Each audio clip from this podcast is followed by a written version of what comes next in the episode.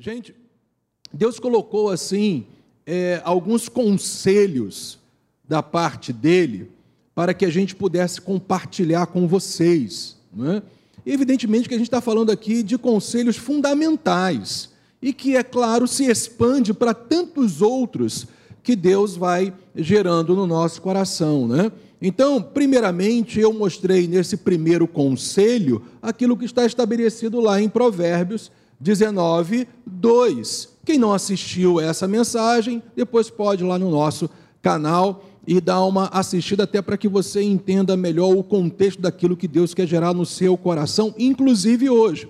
Mas o primeiro conselho que a gente mostrou aqui da parte de Deus está lá estabelecido em Provérbios capítulo 19, versículo 2, que diz: De nada adianta o entusiasmo sem o que, gente? Sem conhecimento. A pressa, isso seria um resultado de um entusiasmo sem conhecimento, firmado na verdade, resultará em que, gente? Em escolhas e em decisões erradas.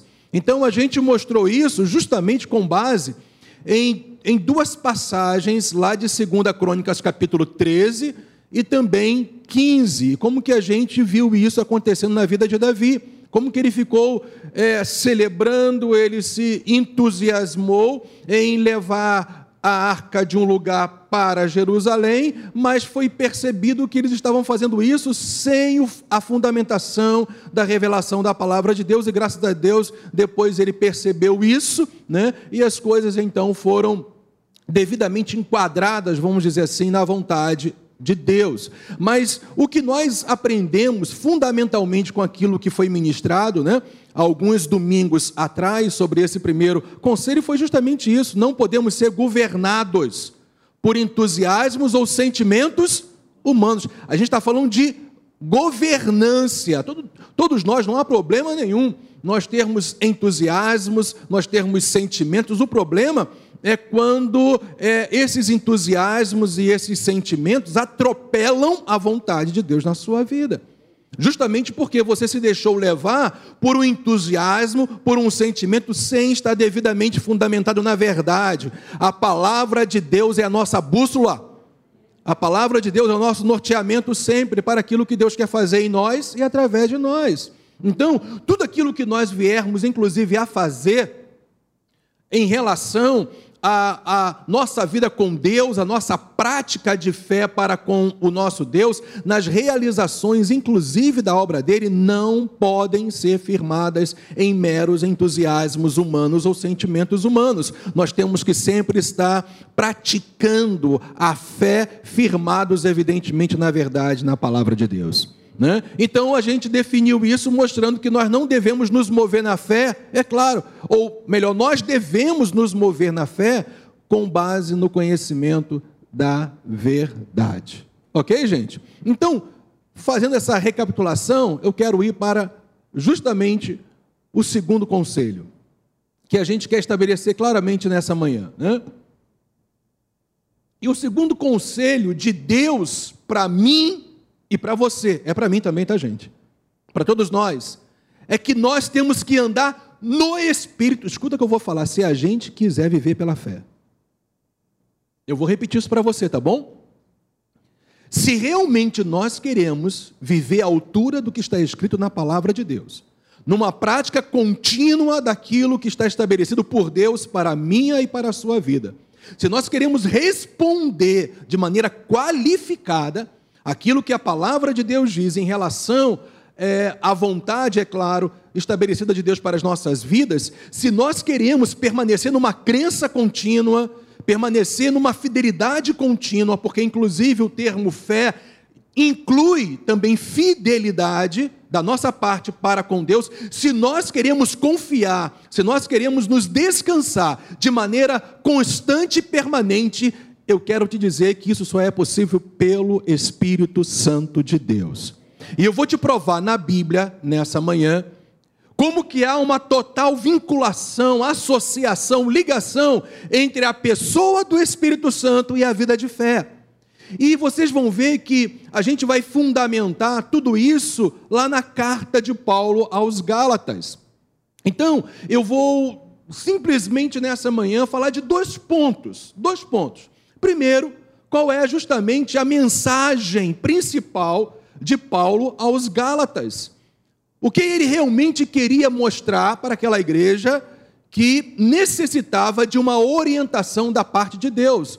Qual é, qual era a principal questão que ele queria estabelecer para aquela igreja? E com base nisso, você vai entender quando você tem a compreensão dessa mensagem central que Paulo enviou através de uma carta aos Gálatas, você vai entender o porquê você, evidentemente, uma vez é que você teve a iluminação do Espírito de Deus, daquilo que ele queria mostrar aos Gálatas, você então compreenderá que o viver no Espírito será a consequência do que eu vou mostrar para vocês, ok? Então, gente, em primeiro lugar, eu quero mostrar justamente isso a principal questão que Paulo levantou para aquela igreja que estava lá numa região chamada Galácia, por isso Gálatas, né? uma carta que foi direcionada à igreja é, para aqueles, aquelas igrejas já estabelecidas né? naquela região chamada Galácia. Então, qual é a principal questão? Em primeiro lugar, antes da gente, inclusive, desenvolver isso aí com você nessa manhã, ou juntamente com você, eu quero só te lembrar o contexto do que estava acontecendo ali. Uma igreja que foi é, fundada, que foi implantada, estabelecida pelo ministério apostólico de Paulo. Passou-se algum tempo, alguns ditos judaizantes, que é um termo que a própria Bíblia se utiliza para pessoas que eram judias ou hebreus, judeus, que haviam se convertido ao evangelho, que haviam percebido entendido que de fato Cristo, Jesus, era o Messias, e, e, eles então o aceitaram como Senhor e Salvador de suas vidas, eles também, como judeus, tinham um entendimento que não bastava somente crer em Cristo. Não bastava somente receber Jesus como o Messias, eles também deveriam continuar nas práticas cerimoniais da lei da velha aliança, para que eles de fato pudessem ser salvos. Vai comigo em Atos 15, me veio a lembrança esse texto, para que isso fique muito claro a respeito dos ensinos. O contexto aqui de Gálatas 15 era o que estava acontecendo lá em Antioquia e justamente essa mesma visão, por outros judaizantes, judeus que haviam crido em Cristo, mas diziam que eles deveriam, ou ensinavam isso, que eles ensinavam às igrejas dos gentios, que eles deveriam também continuar nas práticas das cerimônias é, ou dos rituais da velha aliança. Então perceba, olha só o que eles ensinavam.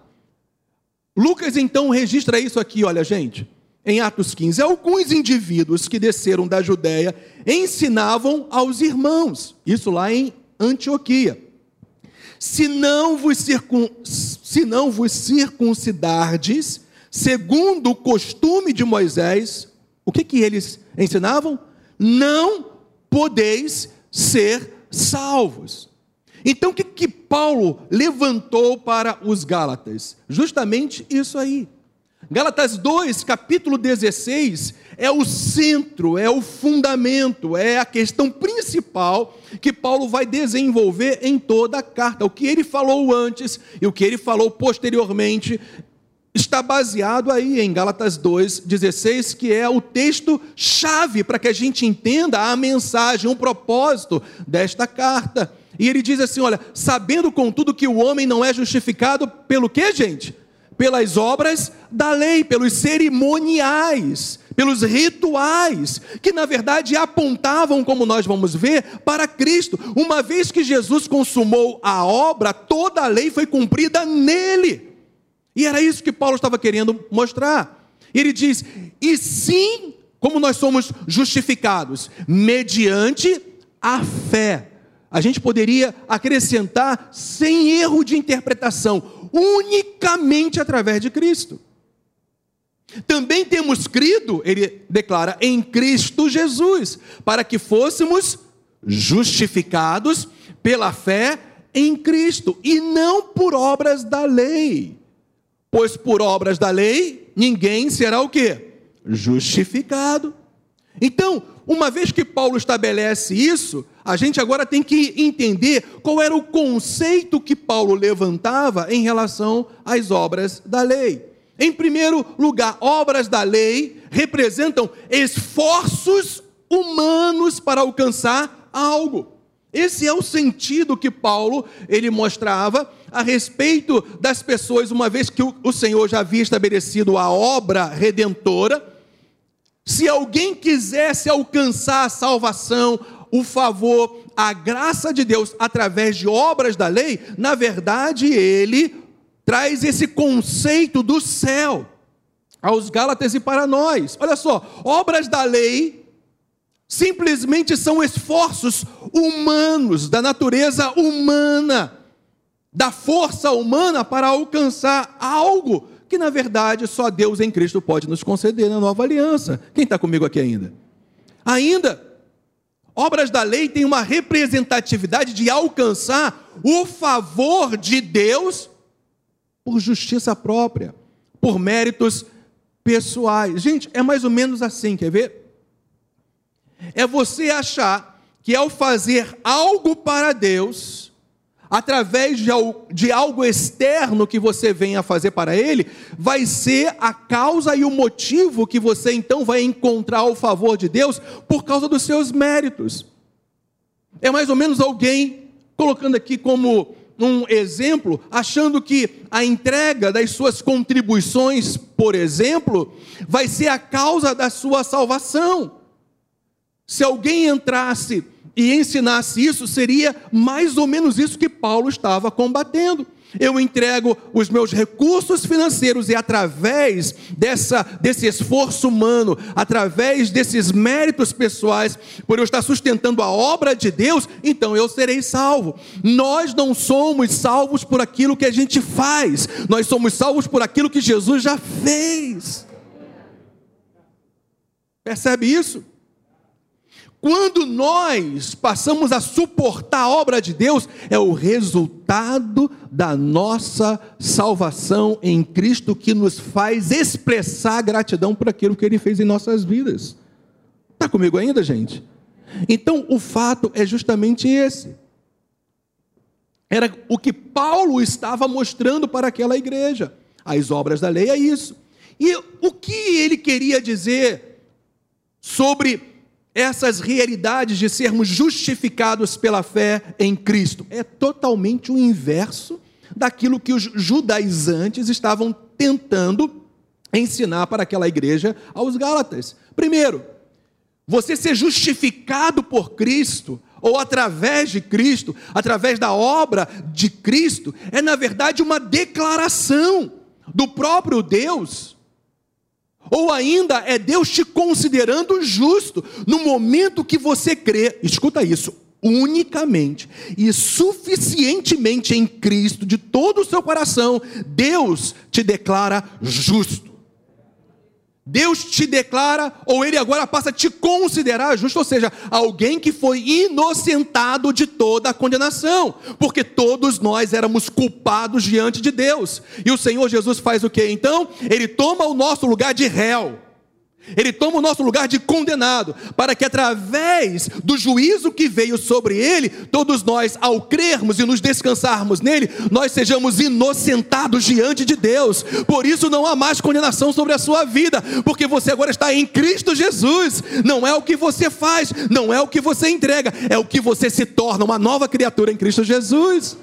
Percebe isso, gente? Então você é declarado justo, você é considerado justo. Deus te inocenta de todo tipo de condenação. O diabo não pode mais te acusar. Quando vier alguma acusação, alguma acusação, esfrega isso no mundo espiritual. Eu sou declarado justo pelo Senhor. O Senhor me considera inocente de toda culpa e de toda condenação. Eu não sei quanto a você, mas dá vontade de dar glória a Deus.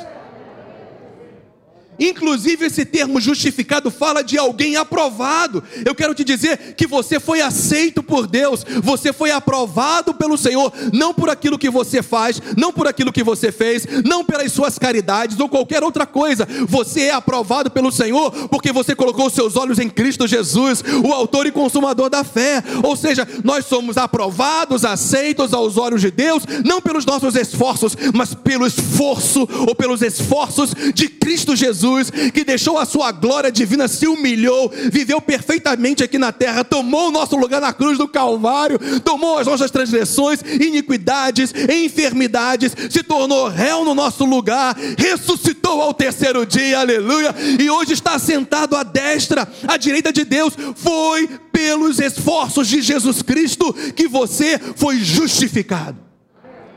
E Paulo queria estabelecer isso para aquela igreja. E glórias a Deus que o Espírito de Deus está nos relembrando dessas mesmas realidades para que nós não nos desviemos do caminho ou da fé. Gente, justificação nos ensinamentos apostólicos de todos os outros apóstolos, como também de Paulo, era, é, era esse e é esse: alcançar o favor de Deus pelos méritos de Jesus Cristo. Eu vou mostrar daqui a pouquinho para vocês que foi a perfeição da vida de Cristo, e ele, como inocente, sem pecado algum, ter morrido no nosso lugar, é que isso foi imputado, foi creditado na nossa conta. Ok? Mas esses dois conceitos de justificação, que é o oposto, é totalmente antagônico, né? Ao que os judaizantes estavam mostrando naquilo que a gente viu a respeito das obras da lei. Fazer algo além de Cristo. Deixa eu te falar uma coisa nessa manhã, isso tem que ficar muito bem estabelecido no seu coração. Cristo é suficiente. Eu vou repetir. Cristo é suficiente. Pela terceira vez, Cristo é suficiente para a sua justificação. Não se precisa de mais nada. Porque todos nós somos salvos pela graça mediante a fé, não vem por obras, porque é dom de Deus, para que inclusive ninguém se glorie. Mas depois que nós somos salvos em Jesus, aí as obras vão nos acompanhar, porque de antemão Deus já tinha estabelecido para que nós andássemos nelas. Efésios 2, de 8 a 10. Hum. Então, gente, isso vai ficando cada vez mais claro quando você pega alguns textos chaves em outras cartas apostólicas de Paulo. Em Romanos 3:20 ele fala: "Porque ninguém será justificado diante de Deus por obras da lei, por esforços humanos, méritos pessoais, pois pela lei vem o que, gente? O pleno conhecimento do pecado. Eu quero que você entenda algo, inclusive isso está totalmente respaldado nos ensinos do Velho Testamento. A lei nunca foi para salvar alguém. A lei nunca foi para justificar alguém. A lei nunca foi para inocentar alguém.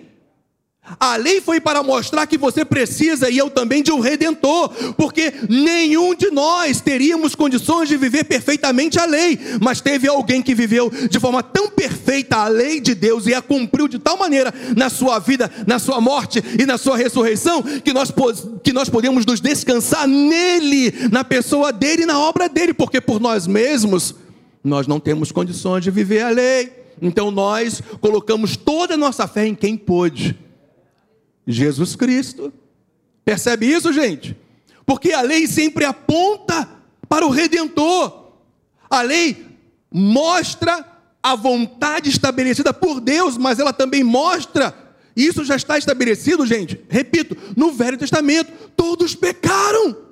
Não há um justo sequer, já estava escrito. Então, quando havia, é quando havia aqueles cerimoniais sacerdotais, inclusive do sacrifício de um animal inocente, era para mostrar e revelar ao povo que eles eram abençoados, que eles eram perdoados, não pelo cumprimento da lei propriamente dito, mas por aquilo que a lei apontava, um inocente morrendo no seu lugar. Todos os animais e todos os outros cerimoniais que aconteceram no Velho Testamento era apontando para aquele que um dia seria o Cordeiro de Deus perfeito.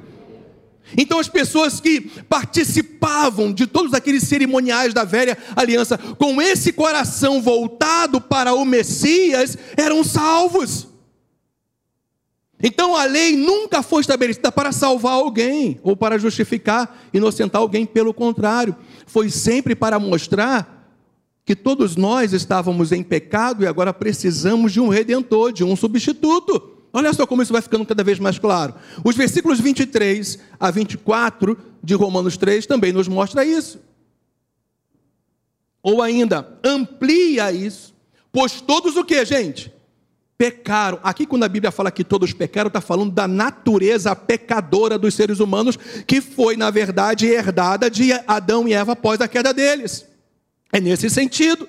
Graças a Deus que a nossa natureza, quando a gente coloca a nossa fé em Jesus, muda.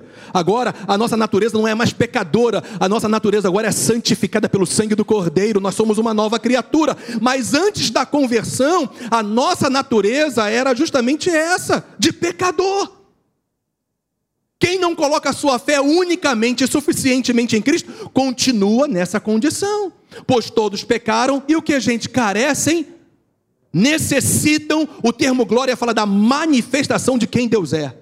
Eu vou repetir: a glória em toda a palavra sempre revela a manifestação de quem Deus é. Então todos carecem da manifestação do caráter de Deus em suas vidas. E graças a Deus, quando você coloca todo o seu foco em Cristo, a manifestação de quem Deus é vem sobre a sua vida e te torna uma nova criatura. Então, uma vez que todos nós pecamos. Olha o que eu vou falar, isso é importante, esse conceito. As pessoas, gente, não são pecadoras porque pecam. Vou repetir, hein? As pessoas não são pecadoras porque pecam. Antes da conversão, antes de se tornar nova criatura, pela terceira vez, as pessoas não são pecadoras porque pecam. Elas pecam porque são pecadoras. Você percebeu a diferença? Eu sei que há uma linha tênue nisso, mas você percebeu? É por causa da natureza. O que estabelece uma vida pecaminosa, uma prática no pecado, é justamente a natureza pecadora das pessoas, mas existe alguém que muda isso radicalmente por toda a eternidade, e o nome dele é Jesus Cristo. Então, uma vez que todos carecem da manifestação do caráter de Deus de salvar, de tornar alguém nova criatura, então essas pessoas elas, elas só serão justificadas e de maneira gratuita pela graça de Deus, não é pelos seus esforços, mediante a redenção que há em Cristo Jesus. Você está percebendo isso? Era isso que Paulo estava mostrando aos Gálatas. Ainda Filipenses capítulo 3, versículo 9 fala: "E se achado nele, ou seja, em Cristo, preste atenção nisso e ser achado nele, em Cristo, não tendo justiça própria. Não é tua justiça própria que te redime, que te justifica, que te salva. É isso que Paulo está estabelecendo aqui também. E ser achado nele em Cristo, não tendo justiça própria, que procede de lei, mas aquela justiça que é mediante a fé em Cristo, a justiça que procede de Deus, baseada no que, gente? No que eu faço? Não, na fé que eu tenho naquele que fez tudo para mim, que foi a minha redenção e a minha salvação em todos os planos e áreas da minha vida. Era isso que Paulo estava estabelecendo também aqui. Então, qual é o, o resumo? Qual é o sumo que a gente tira desses textos e dessas realidades que a gente viu até aqui? Deus declara um pecador justo. Aleluia. Gente, você, se está em Cristo, era um pecador por natureza, agora você é um justo por natureza. O Senhor mudou a sua natureza, por quê? Porque Ele te libertou da culpa e do castigo do pecado, porque a, o castigo que me traz, o castigo que me traz o shalom, a paz de Deus estava sobre ele. Percebe isso, gente? Então, como é que eu sou declarado justo? Por causa dos méritos, da justiça que há em Cristo Jesus, foi o que a gente viu nesses textos anteriores. Então, portanto, alguém se torna justificado por Deus quando se apropria pela fé. Quando se apropria pela fé. quando se apropria pela fé da justiça que há em Cristo Jesus. Toda justiça que nós temos e nos tornamos nele é por causa da pessoa, da perfeição da vida de Cristo, da sua morte na, é, substitutiva naquela cruz. Vocês estão acompanhando isso, não estão?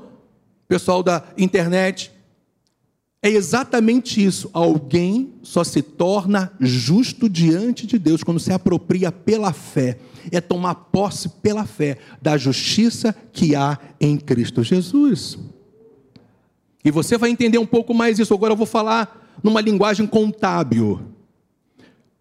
Que na verdade, a base toda é estabelecida num termo bíblico que se chama imputação imputar alguém alguma coisa.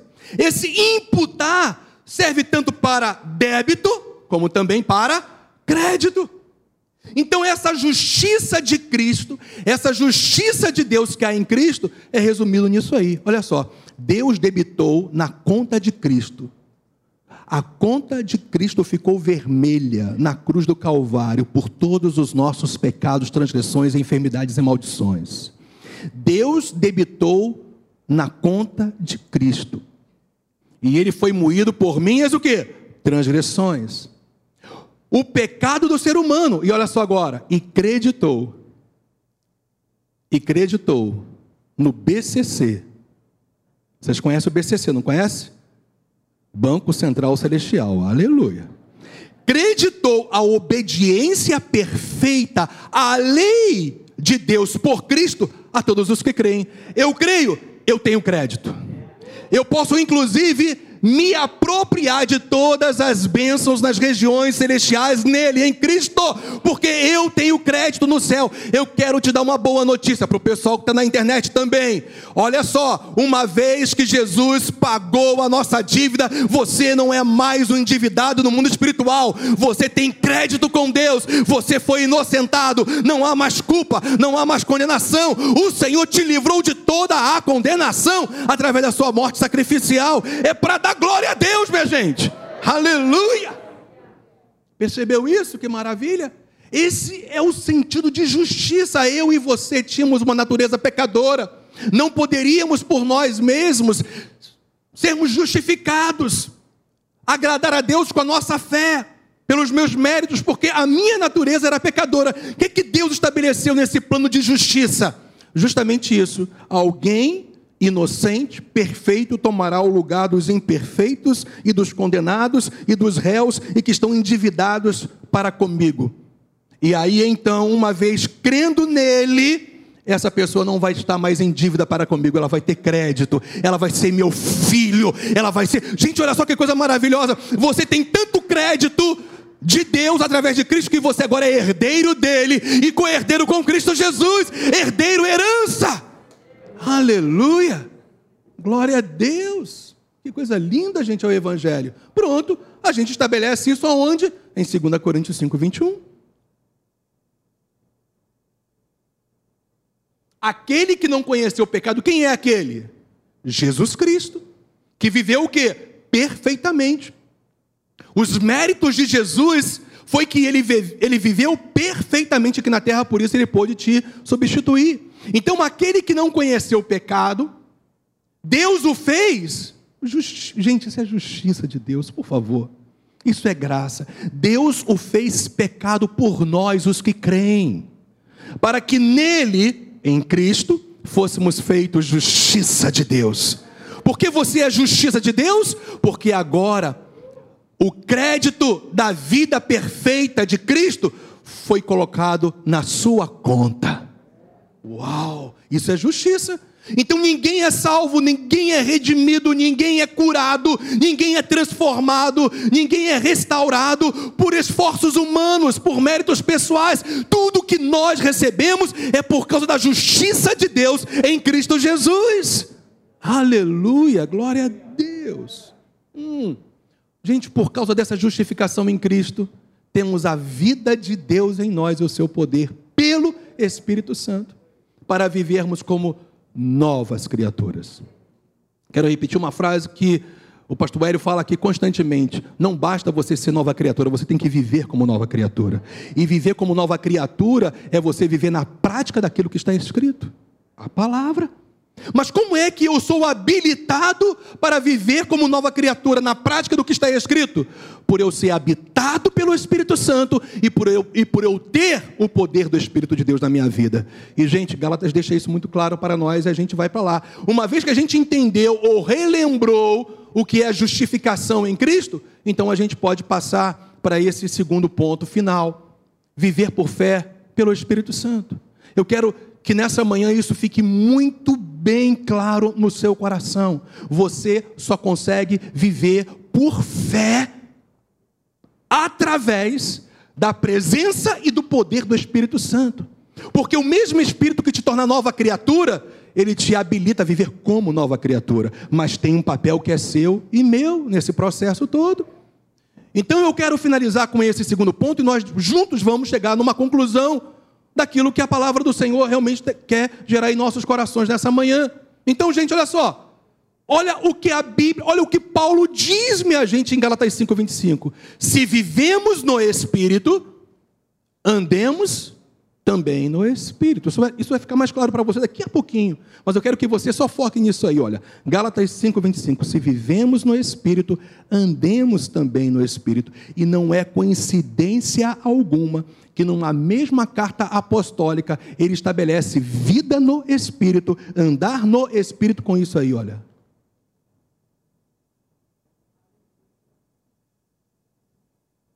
Porque o justo viverá pela fé. Quando Paulo estabelece isso para a igreja da Galácia, era justamente para mostrar para eles que não é através de circuncisão, não é através de ritual externo, não é através de esforço humano, não é através dos méritos pessoais, não é através de justiça própria que você vive na fé. Você vive na fé por aquilo que o Senhor te concedeu, o próprio dom do Espírito dele na sua vida. E aí então você tem condições de viver aquilo que a palavra do Senhor diz. Nós somos totalmente dependentes do Espírito de Deus para viver aquilo que a palavra de Deus diz para para nós vivermos como novas criaturas. Eu e você só temos condições de viver por fé, pela ação, pela presença e pelo poder do Espírito de Deus. Então eu quero levantar essa bola nessa manhã. Todos nós somos dependentes do Espírito Santo de Deus. E Jesus te justificou para você ser uma nova criatura. E como nova criatura você nasceu de novo. E uma vez que você nasceu de novo, você tem a presença do Espírito Santo. Ele não te deixou órfão. Ele não te deixou órfão. Ele não te deixou órfão. Você não está abandonado. O Espírito de Deus te ajuda a viver na prática da verdade. Mas isso acontece quando você responde a Ele. Estamos juntos ainda, gente? Aleluia. Não há condições. Gente, isso aqui é uma palavra de Deus para você nessa manhã. Para de tentar viver a fé sem a pessoa e o poder do Espírito de Deus. Não dá. Não há condições de vivermos a fé bíblica sem a presença, o poder e a ação. O que, gente? Por favor, repitam: e ação transformadora do Espírito Santo. À medida que você vai sendo transformado, o seu caráter vai sendo transformado, a sua mentalidade vai sendo transformada pela ação do Espírito, fundamentado na verdade. Mais um passo de fé você dá para andar naquilo que Deus estabelece para a sua vida. Quanto mais transformado você é pelo Espírito Santo, mais capacitado você fica para andar naquilo que Deus diz na Sua palavra. Se você ficar desanimado com isso nessa manhã, não pode. Gente, existe uma total. Lembra que eu falei logo, logo no início? Existe uma total ligação, vinculação e associação entre a fé e o Espírito Santo na palavra, em toda a palavra. Mas como nós estamos meditando, analisando, observando juntos princípios em Gálatas, eu quero justamente ir para ele mais uma vez, para os textos que o apóstolo Paulo mostra para nós. Quem está dormindo, diga amém. Opa! Eu vi gente abrindo os olhinhos, eu percebi que não estava orando, aleluia. Então, Entenda isso. Existe uma total ligação, vinculação e associação entre a fé e o Espírito Santo. Eu vou te provar. Lembra que eu falei que eu ia provar para vocês isso na Bíblia? Quero apenas saber isto. Vocês receberam o Espírito Santo pelas obras da lei ou pela pregação da fé? Perceberam essa vinculação, ligação e associação? As pessoas receberam a presença e o poder do Espírito Santo por méritos próprios, esforços humanos, justiça própria. Paulo estava mostrando para eles como que vocês agora querem ir viver um evangelho distorcido, se eu já mostrei para vocês, o evangelho pleno do Senhor, e vocês acataram e receberam, e por isso foram salvos, nasceram de novo, foram habitados pelo Espírito de Deus. Os teus frutos, é isso que Paulo está querendo dizer, demonstravam que vocês tiveram experiência com Deus através de Jesus, e agora pela ação do Espírito Santo, no dia que vocês ouviram a mensagem do evangelho e creram. Então o Espírito de Deus vem sobre as nossas vidas quando a gente crê. E a gente continua crendo por causa da ação dele em nossas vidas. Aleluia. Olha só, gente. Gálatas 3:2 estabelece isso. Olha só Gálatas 3:5. Aquele que lhes concedeu o Espírito e que opera milagres entre vocês, o que já estava acontecendo anteriormente, antes do ensino dos judaizantes. É isso que Paulo está colocando para eles.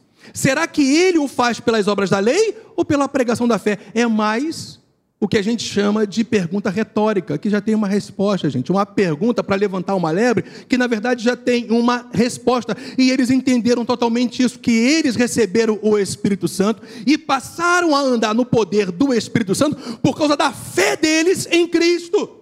E é assim que a gente anda hoje. Você não anda na fé, na prática da fé, na obediência da fé, através dos seus esforços. Você consegue isso pelo poder e pela presença do Espírito de Deus em você. Aí a gente tem que ir para Ele. É o batidão do crente. Não é isso? Não é isso, Pedro? É o batidão do crente diariamente. Ir para Ele, porque só assim você consegue. Viver pela fé, gente, não é um acontecimento ou um momento. O próprio termo viver já diz isso. Viver fala de algo contínuo, ok? Então, viver, viver, alguém pode ter fé em um momento para receber algo, mas isso não é viver pela fé. Viver pela fé não é um acontecimento ou um momento, é um estilo, é um modo de vida. Ainda é permanecer crendo e confiando. Eu criei ontem, as coisas não mudaram ao meu redor, mas eu continuo crendo hoje. Isso é viver pela fé. Não sei quando vai mudar, mas eu vou permanecer crendo e confiando. Isso é viver pela fé, não é um momento, não é um acontecimento. É também, gente, permanecer praticando a palavra. E os valores e os padrões da palavra são altos demais para você, tentar, você tentar viver na sua carne, não dá. Você só consegue viver os altos padrões estabelecidos por Deus na Sua palavra se você depender do Espírito Santo. É assim que você vai viver pela fé. A vida de fé só é possível pelo Espírito Santo de Deus e eu quero concluir esse segundo ponto para a gente finalizar com exatamente essa, essa realidade que eu vou mostrar para vocês. Se vivemos no Espírito, andemos também no Espírito. O termo viver ali fala de nós termos a própria vida de Deus em nós. Hoje nós vivemos no Espírito porque o Espírito de vida, o sopro de vida, habita em mim. Agora, a Bíblia não fala só que você tem vida no Espírito, a Bíblia fala agora para você responder essa vida em você, andar também nele. Olha só a, responsabilidade, que é nada mais você responder aquilo que a Bíblia diz. Responsabilidade, responder, responsabilidade, responder, responsabilidade e responder. Paulo nos chama a responsabilidade. Se você vive no Espírito, ou seja, se você tem a vida de Deus em você, então ande nele, porque só assim você vai viver na prática da fé. Hum. Então, qual é a conclusão que a gente chega? Evidentemente, juntos, observando a palavra de Deus e mais precisamente aos Gálatas. Como que a gente consegue isso, gente? Olha só. Qual é a conclusão disso tudo que eu falei para vocês nessa manhã? A razão de muitos andarem frustrados. E por isso o que, gente? Paralisados, literalmente, nos tempos de provações, é porque não dependem do Espírito Santo para viverem pela fé. Vocês lembram que são cinco conselhos para tempos de provações? Vocês perceberam que o Espírito de Deus está estabelecendo esses alicerces da fé para que você entenda isso? Esta é a razão de tantos crentes em Jesus, na igreja, frustrados na sua vida de fé. Querem viver a fé por justiça própria, por esforços humanos. Gente, você não vive a fé bíblica simplesmente fazendo um jejum a cada 30 dias. Porque cuidado, jejum é algo bíblico maravilhoso, mas pode se tornar um legalismo na sua vida, você achando que por você estar sem comer, Deus agora vai te ouvir. Deus não atende você porque você está sem comer ou sem beber, Ele atende você pela obra redentora de Jesus Cristo. O jejum é para a gente estar ainda mais atento atento àquilo que Cristo Jesus fez. O jejum bíblico é para você se separar ainda mais para Deus, você se consagrar mais ainda para Deus, é você intensificar a sua busca por Deus, mas quando você se descansa, não é no jejum que você faz, é naquilo que Jesus Cristo já fez por você. Por isso tem tantos crentes em Jesus frustrados na igreja, gente. E nós não estamos aqui para vivermos frustrações, nós estamos aqui para avançar, para cumprir o propósito de Deus em nossas vidas, através de nossas vidas. Pronto. A, a conclusão. Será que vocês são tão insensatos que, tendo começado o que, gente? No espírito, agora querem se aperfeiçoar na carne? Gente, eu nasci no lar cristão. Meu pai, pastor, sou uma segunda geração de pastor na minha família. Meu pai foi pastor batista há 40 anos. Mas renovado. Se ele vier aqui com 92, ele dá uns pulinhos ainda. Uhum, te garanto. Conheci Cristo através da vida dele e da minha mãe. Eles me conduziam à escolinha bíblica. E até hoje eu me lembro, gente, até hoje eu me lembro das historinhas que eu ouvi e desenhava naqueles, naquelas revistas que a gente desenhava lá na escolinha dominical das crianças. E aquelas sementes foram entrando. Aos os meus oito anos de idade, eu me converti ao Evangelho de Jesus Cristo, mas, gente, de todo o meu coração. Ainda usava calça curta o pastor perguntou era, quais eram as crianças que queriam se converter a Cristo, porque a escolinha tinha acabado e todos nós íamos para o final do culto. E o pastor naquele dia, pastor Ayrton Salles, da Igreja Batista Valdo Jaboque, aleluia, convidou as crianças que queriam receber Jesus. E eu, com algumas crianças, fui lá à frente. E olha, Jesus nunca mais saiu da minha vida eu nunca saí do caminho. Por que eu estou contando essa história da minha conversão para vocês? Para te dizer que hoje eu sou mais apaixonado por Jesus do que há 40, 50 anos atrás. 50 não, porque é muita coisa. Há 46 anos atrás, desde a minha conversão. Sabe por quê, gente? Porque a tua resposta ao Evangelho do Senhor vai ser na proporção da sua busca pelo poder do Espírito Santo de Deus. E quanto mais eu busco o Espírito de Deus, gente, mais uma chama, um fogo fica alto, hein? Óleo puro e fogo alto, fogo, ou fogo alto, óleo puro, é isso aí, é por aí. Mas se você não responder, esse fervor vai embora. Se você deixar de responder, a Deus em relação à sua busca pelo Espírito de Deus, pela dependência do Espírito Santo, no descanso da obra de Cristo, no amor e na graça do Pai, você simplesmente começa a esfriar na fé e não ter mais aquela gana por Deus, por se reunir como igreja de Jesus Cristo, por buscar a Deus. Mas no nome de Jesus, o Espírito Santo nessa manhã vai colocar fogo no nosso interior para que nós possamos continuar firme, firme, firme nesse propósito de depender do Espírito Santo para viver na fé. A solução é essa, gente. Digo, porém, o seguinte: vivam no Espírito e vocês jamais satisfarão os desejos da carne. Vocês não vão ser mais governados. Paulo não está falando aqui de perfeição, não, está falando de aperfeiçoamento. Jamais vocês serão governados, dominados pelos desejos da carne, porque vocês estão dependendo do Espírito Santo de Deus. Esta é a solução. Esta é a solução. Esta é a solução. É, é, é, é viver no Espírito, é andar no Espírito. Fica com esse segundo conselho desses cinco. Próximas oportunidades a gente vai completando, tá bom? Vamos ficar de pé.